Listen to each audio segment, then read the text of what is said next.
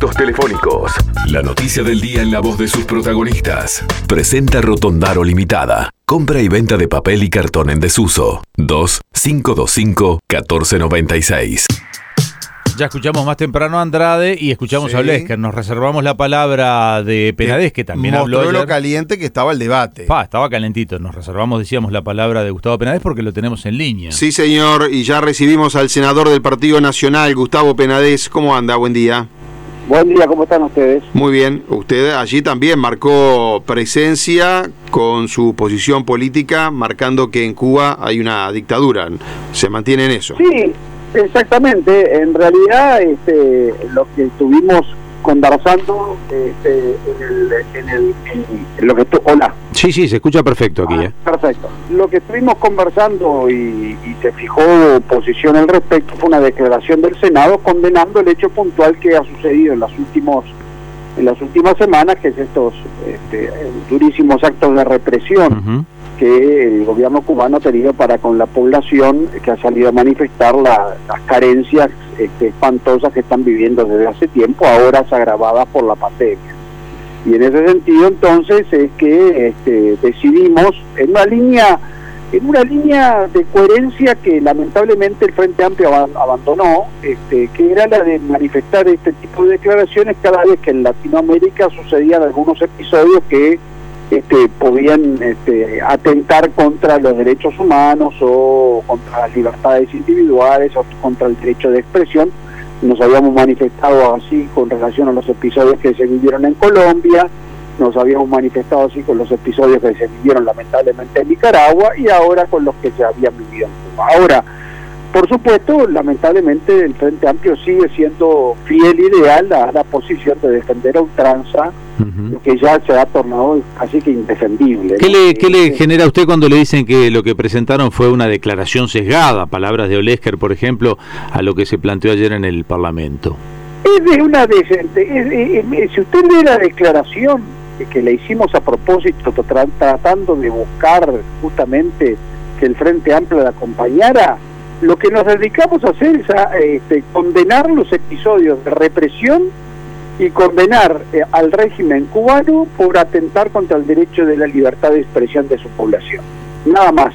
No se habla de la dictadura cubana, no se habla de la tragedia que vive ese pueblo desde hace más de 60 años, no se habla de la dictadura, justamente porque lo que se pretendía era solamente condenar ese episodio, por supuesto, en el trasfondo de las convicciones políticas que cada uno de nosotros tenemos convi- este, y la opinión que cada uno de nosotros podemos llegar, llegar a tener sobre el régimen cubano. Ahora, el, el Frente Amplio Senador les pidió a ustedes eh, introducir allí un, un párrafo que mencionara al embargo de los Estados Unidos contra Cuba. ¿Se los pidió formalmente o no?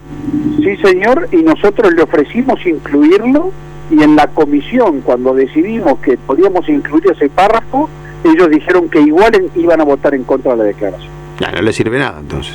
Exactamente, exactamente, porque en el fondo lo que se sigue teniendo es una solidaridad absolutamente inentendible contra un régimen que es este, absolutamente atentatorio contra los derechos básicos de los ciudadanos. En definitiva es una dictadura, una brutal dictadura que tiene sometida a su pueblo desde hace 60 años y que va más temprano que tarde a demostrarse, igual que se demostró cuando cayó el muro de Berlín, las barbaridades que se cometieron y el rotundo fracaso del marxismo cuando se aplica en un sistema de gobierno. ¿Usted ve una proximidad a esa caída en Cuba? Porque lo que ha pasado, sí, es importante. Hay quienes dicen, analistas políticos dicen, bueno, esto no había pasado en Cuba, manifestación así de esta manera, no había ocurrido, pero ¿usted cree que está cercano a haber una variante en No, Cuba o el gobierno está instalado in eternum? A ver, el, el- el- el- el- el gobierno de una tiranía y de una dictadura brutal, ¿no? Tiene un control y un,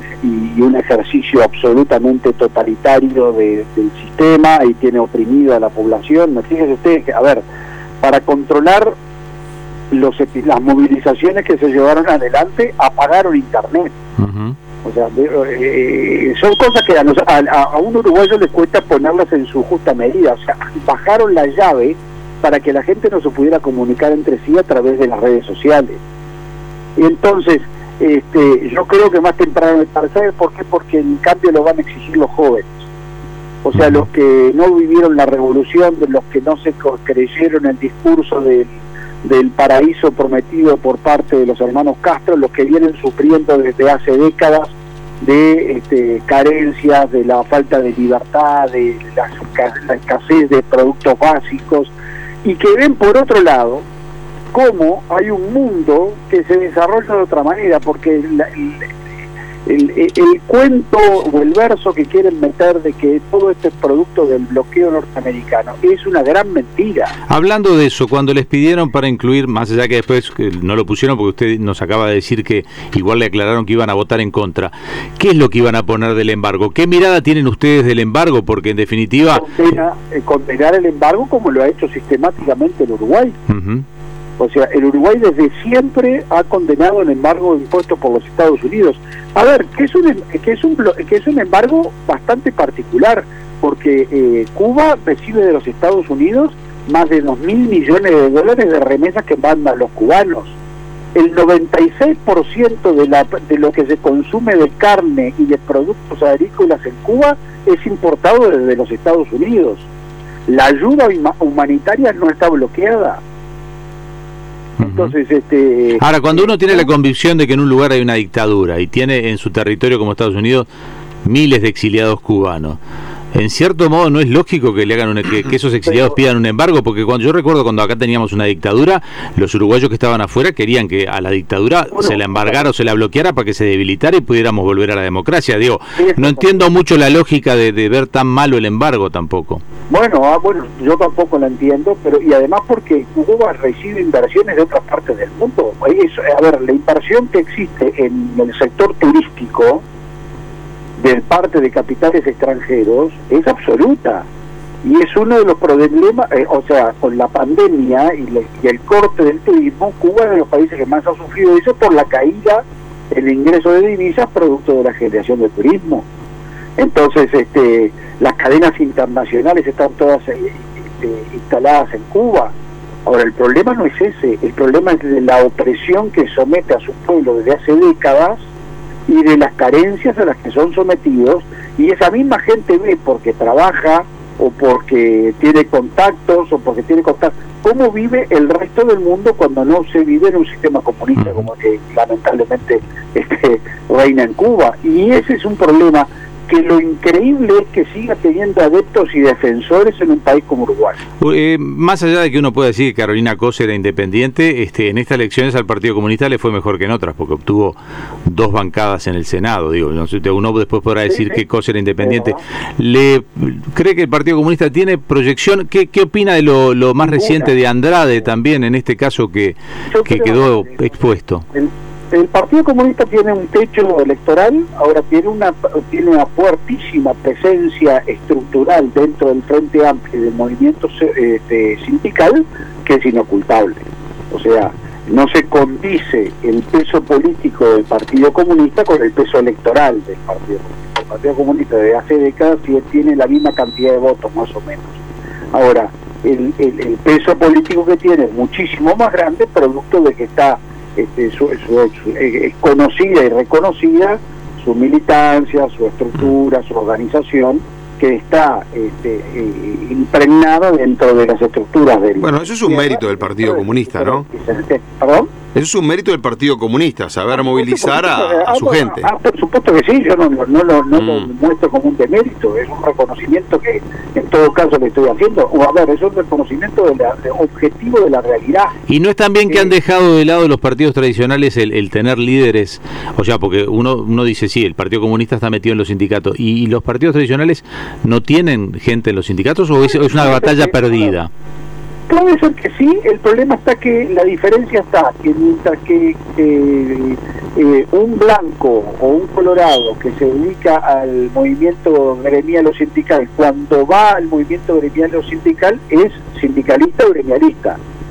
Cuando un comunista va al movimiento sindical o gremial es un comunista en el movimiento sindical del movimiento gremial. es, una, es, una, es una diferencia creo que sustantiva en ese sentido, pero a ver, yo no lo, esto lo, es una constatación objetiva de la realidad, nada más, no, no, no dice otra cosa. Claro, y con el, el episodio de Andrade y lo que salió en Santo Iseña, ¿qué opinión tiene? Este, la verdad que sobre ese episodio no, no abro opinión, lamento mucho que estas cosas se den y lamento mucho esta situación irregular y lo que tiene que hacer el senador Andrade es este, presentarse ante el EPS y ante las oficinas en las cuales la deuda este, tiene deudas y tiene que pagarlas. ¿Qué va a pasar con la LUC? Lo sacamos un poquito de tema Cuba porque creo que quedó bien explicado la postura. ¿Qué va a pasar con el tema LUC? ¿Cuándo, cuándo, porque ya se está hablando de debates y en definitiva todavía se está contando los, eh, validando, no contando, están, se están validando las firmas. ¿Cuándo, ¿Cuándo empieza o cuándo se toma la decisión de, de avanzar en cuanto a defender la LUC? Bueno, mire, eh, eh, ya se está en esa actitud. Yo en las próximas semanas voy a participar en debate. Nos llegó, sí, una invitación, usted va a tener un debate en estos próximos días con Pacha Sánchez. Exactamente, así que en ese sentido no, no, no, no, no este, ya se está este, militando en defensa de la LUC abiertamente en todo el país y en todos los escenarios. ¿Esto es una decisión individual o es una estrategia colectiva? es una estrategia, a ver, es, es una diría que es una sumatoria de las dos cosas. Este, es eh, la decisión de que, bueno, hay que salir, ahora sí hay que salir a defender abiertamente los artículos que se pretenden derogar de la LUC y además este, ya eh, comienza a ver el diseño de una estrategia política ya de nuestro partido y del gobierno de coalición de este, hacer una fuerte campaña en defensa de la LUC en todo el territorio y en todos los medios. Senador, referido a la LUC, porque son 135 artículos y vio que hay algunos que son obviamente más importantes que otros, que llegan más a la población que otros. ¿Ustedes dónde van a poner el ojo? Recuerdo a los colorados diciendo que van a hacer mucha fuerza en, en el capítulo seguridad, como que van a centrar el debate allí. Eh, ¿Ustedes por dónde van a ir? Yo creo que, a ver, yo creo que la LUC tiene, es una buena ley, y además de ser una buena ley tiene cosas muy importantes que serían un gran retroceso si se derogara. Algunas están vinculadas a la seguridad, eso es inocultable y es quizás el capítulo más importante. Yo centro también la atención en el tema educación, este, porque creo que el Uruguay tiene que tener un cambio de gobernanza, como el que plantea la LUC, que es un elemento fundamental para tratar de a través de la gobernanza educativa mejorar los este, índices y los resultados que la educación está teniendo, que lamentablemente en los últimos 15 años ha sido espantosa, ¿no? O sea, Uruguay, que toda la vida fue este, un país que se ponía en la punta de la tabla como los primeros de América, hoy en algunos temas es de los últimos de América Latina, comparado con Guatemala, con Honduras y con El Salvador. o sea, y, ese tema, yo creo que por encima de la luz está condicionando enormemente el destino de los jóvenes en nuestro país. Está bien, educación y seguridad. Educación a partir del artículo 127, le decimos a la gente, son los que están cuestionados en los 135 artículos. A partir Es la sección 3 de lo que se pretende, y son los artículos 127, 128, 129, 130, 134. Senador, el, el Frente Amplio, me imagino, no lo hemos hablado todavía nosotros con, representantes del Frente. El Frente Amplio me parece que va a ir mucho por el tema de los combustibles, porque estos últimos aumentos que se están dando y que la población y las gremiales rurales están eh, quejándose, eh, también es un artículo de la LUC que modificó la forma, digamos, de, calcular el precio a la, población. Ya ustedes están previendo que ahí van a tener un punto, no sé si decirlo un punto débil, pero les van a dar por ese lado. Sí, calculo que sí. Lo paradigmático es que el Frente Amplio lo votó. O sea, lo, paradigmático es que esos artículos fueron logrados con la unanimidad. O sea, fueron votados por todos los partidos políticos que tienen representación en el Senado y en la Cámara de Diputados.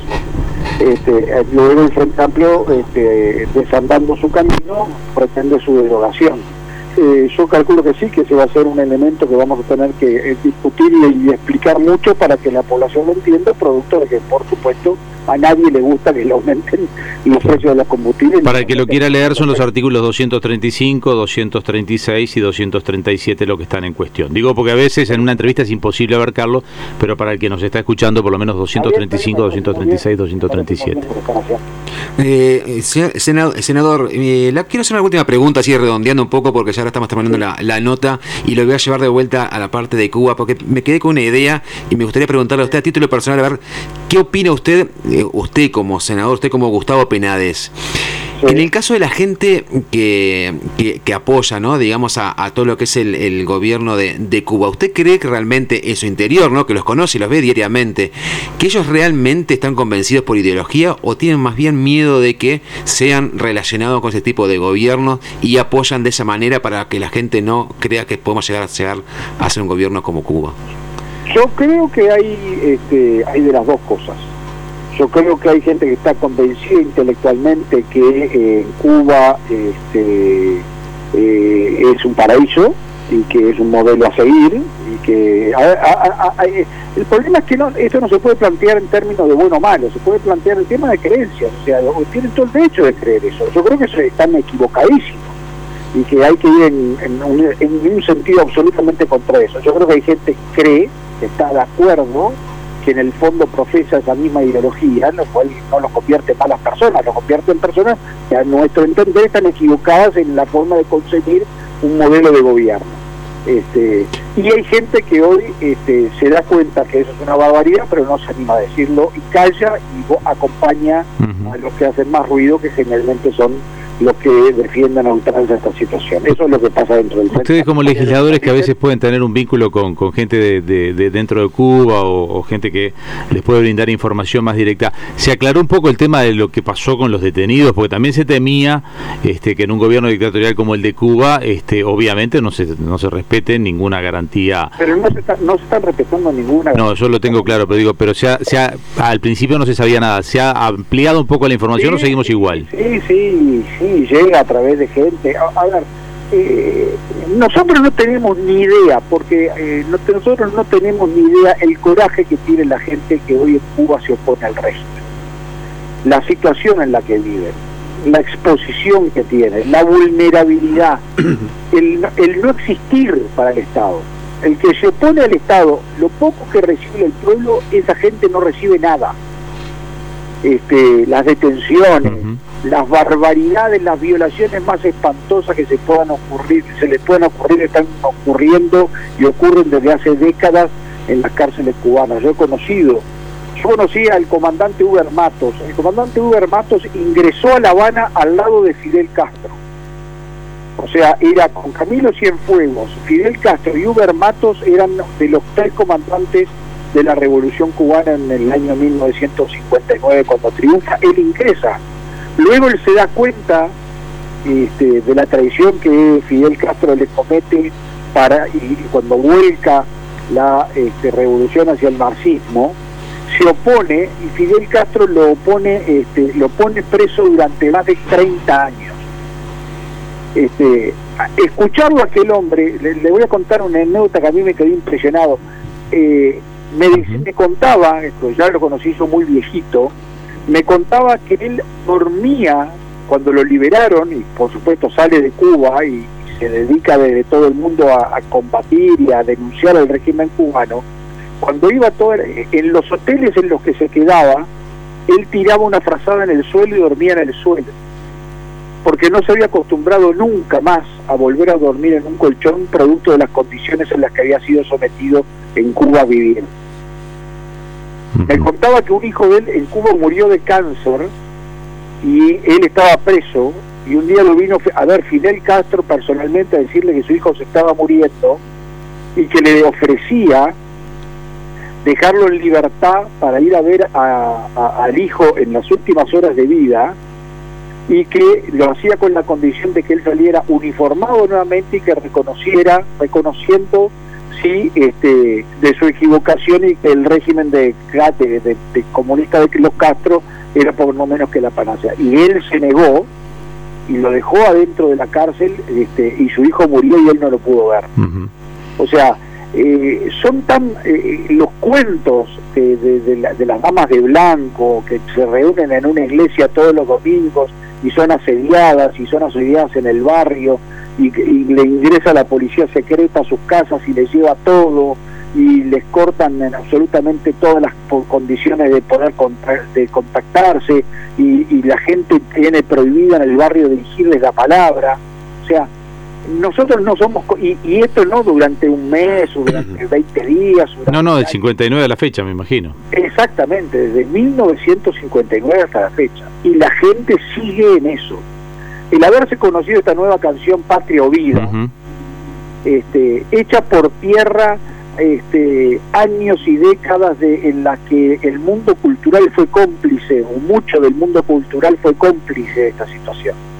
Bien. Entonces, este, y, eso creo que es lo conmovedor de toda esta situación y que reivindica una vez más que no hay mejor sistema de, este, de gobierno que el sistema democrático, republicano, representativo que por, por suerte, entre otros, tenemos en el Uruguay. Senador Gustavo Penades, eh, senador del Partido Nacional, gracias por atendernos esta mañana. Vamos a seguir hablando. Bueno, ha sido un placer y a la orden. Que pase usted bien, hasta luego. Presentó Rotondaro Limitada. Reciclar es avanzar. 2-525-1496. Por un periodístico a tu medida, con Leonardo Luzzi, Jorge Gatti, Diego López de Aro y Andrés Faría.